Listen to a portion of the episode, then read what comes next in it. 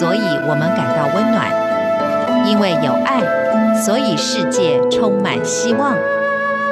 十分暖心文，传递善美乐，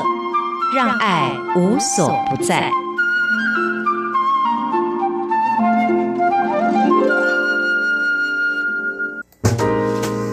欢迎您收听这一集的十分暖新闻，我是维珍。透过这个单元跟大家分享，在全世界正在真实上演发生的感动人心的故事，也希望透过这样子的经验呢，对于我们自己的生活有更多不同角度的思考，也包含呢拥有更多正面的力量。在今天我们要分享的主题是灾难过后修补创伤的起点。那说到灾难呢，当然就是人生无常当中意外发生的事情，可能有天。灾可能有人祸，但不管发生哪一种呢，都是让人们非常遗憾，甚至呢会一生在心里当中呢留有这样子的伤口。不过天灾的状况的情况之下，很多人就会觉得大自然的力量呢，事实上本来就是无常的。但是呢，在这一些的情绪当中，会带来仇恨的呢，往往都是属于人为的灾难。比方说呢，从千古以前，很多人就知道犹太人可能在全世界很多地方遭到迫害这样的故事。那就算是科技文明进步的现代呢，依旧这样的人祸产生的灾难依旧持续上演着。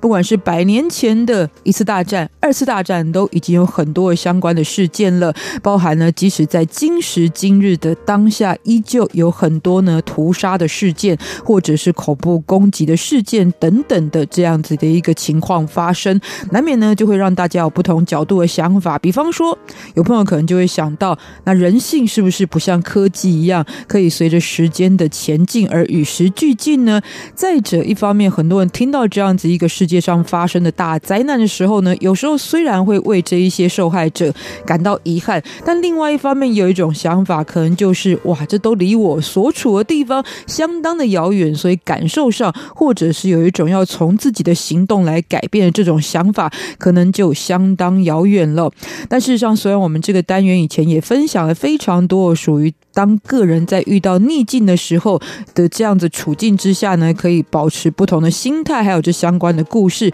但事实上，如果从长远的历史来看，当然呢，没有所谓的创伤是轻是重，是大是小的问题。但是，往往这样子一个属于全球性的人祸的灾难呢，它就会牵涉到了一个很广大的族群，可能是因为宗教信仰、文化，然后不同的国籍等等的原因都有可能。那这样子所造成的创伤呢，通常就不只是对单数呃少数人的影响，而是呢对于整个世代、整个区域的人呢是相当长远的一种创伤。所以今天呢也想要来分享啊，创伤是会发生的，但在创伤过后修补创伤的起点是什么呢？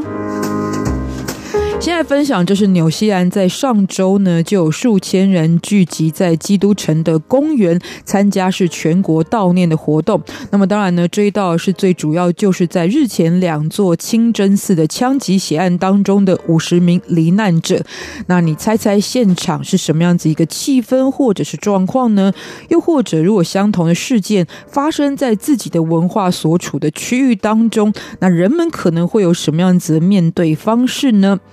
其实，在这一次纽西兰的追悼活动当中，让蛮多不同文化圈的人非常的意外。也就是，当罹难者的名字被念出的时候，除了全场非常肃穆的默哀致意之外，同时在台上有演讲者，则是纷纷呼吁了：其实必须要让这一起悲剧造就是什么呢？造就是更友善而且更宽容的纽西兰。那这当然呢，可能会出乎很多人的意料之外。也就是呢，没有，也许刚刚你想到是不是有呼天抢地的情况，或者是报复性的这一些言辞或情绪呢？因为仇恨只会产生更多的仇恨。不过在这一场场活动当中，你看到面对纽西兰人没有因为仇恨而带来的玻璃心哦，那大家就会觉得这些演讲者或参与者是不是事不关己才如此呢？可是光看演讲者来说呢，两位非常主要的人物哦，都是应该对这件事情反应会最为激烈的，一个就是纽西兰的总理，另外一位呢，其实他的家属也就是当中的罹难者。那首先是纽西兰的总理阿尔登就表示了，世界必须要。要终结极端主义的恶性循环，这需要全球共同努力。那虽然种族歧视依旧存在，不过我们这里不欢迎它。那你就可以看到这样子一个在纽西兰培养的公民素质的一个方向。再呢，全场最让人动容的，其实就是这一起攻击事件的幸存者阿马德。事发当天，因为阿马德本人的行动不方便，所以呢，他没有立即的逃出，还待在清真寺里面。但是他的太太胡斯娜呢，则是为了救他，原本已经逃出了清真寺，又重新冲回到现场，却反而因此呢，命丧歹徒的枪下。那在这个追悼活动的当天呢，阿马德坐着轮椅出现之后，并且也发表了演说。那在这个活动当场呢，其实他表示他愿意原谅犯下血案的澳洲籍枪手塔伦，因为他不想要一颗沉重的心像火山岩浆沸腾般的怒火中烧。不仅呢，这会烧伤他自己，也会把周围都给烧了。他想要怀有满满的爱、关怀跟怜悯之心。那么这一颗心呢，不希望失去更多的生命，也不希望让别人经历自己所经历过的痛苦。也就是当然，在这样的事件当中。呢，曾经的记录呢，也有这样子属于复仇式的行动。不过呢，所杀的不见得是敌人而已，也包含了对方我们所认为的对方的那一些无辜的这一些老弱妇孺，其实都有。那包含呢，其实在这个世界当中，另外也对很多人呢，对于伊斯兰教以前对很多人的印象来说都是非常激进的。但在这个活动当中，不仅受害者是伊斯兰教徒，而且呢，发表这个演说的阿马德本人呢，当然。他也是属于伊斯兰教徒的，可是呢，其实，在他的这样子一个文化熏陶下呢，他仍然能够说出这样的想法，这也就代表，其实这个世界呢，其实对于很多伊斯兰教徒本身也就抱有着刻板印象。那么随之呢，因为这个刻板印象带来的负面的形象呢，事实上也对于这个族群是非常有伤害的。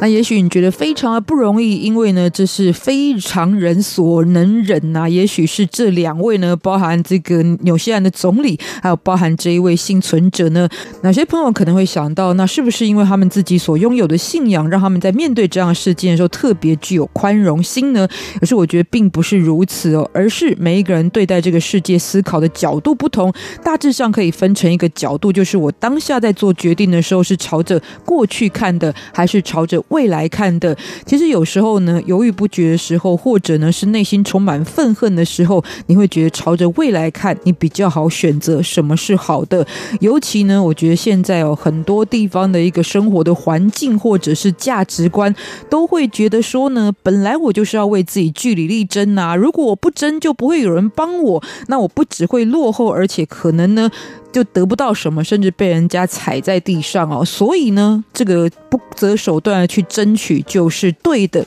但相对来说，在保有这样子的想法之前，有机会是不是也要想想看，是不是有可能呢？这个特殊的成长背景或者环境，才让我们拥有这样子的价值观。而且放长远来想，如果每个人都觉得，因为我想要得到，所以呢，我就必须要选择恶这件事情，然后朝向这个方向走过去。那我们下一代要接收到的，是不是就是更恶劣的世界？或者自私一点想，当现在我们可能还没有遭遇到这个恶果，但下次如果是别人拿同样的方式来对待自己的话，自己又是不是能够承担呢？所以这样的例子呢，其实非常的多。但除了这个属于幸存者的谅解之外呢，包含曾经犯过错的人，也不断在修补自己的这样子一个过去的经验，也包含像是我们看到今天的德国人呢，在他。他们的历史教育当中就非常致力于要完整的来把过去呢，在二次大战期间纳粹的一个相关的故事，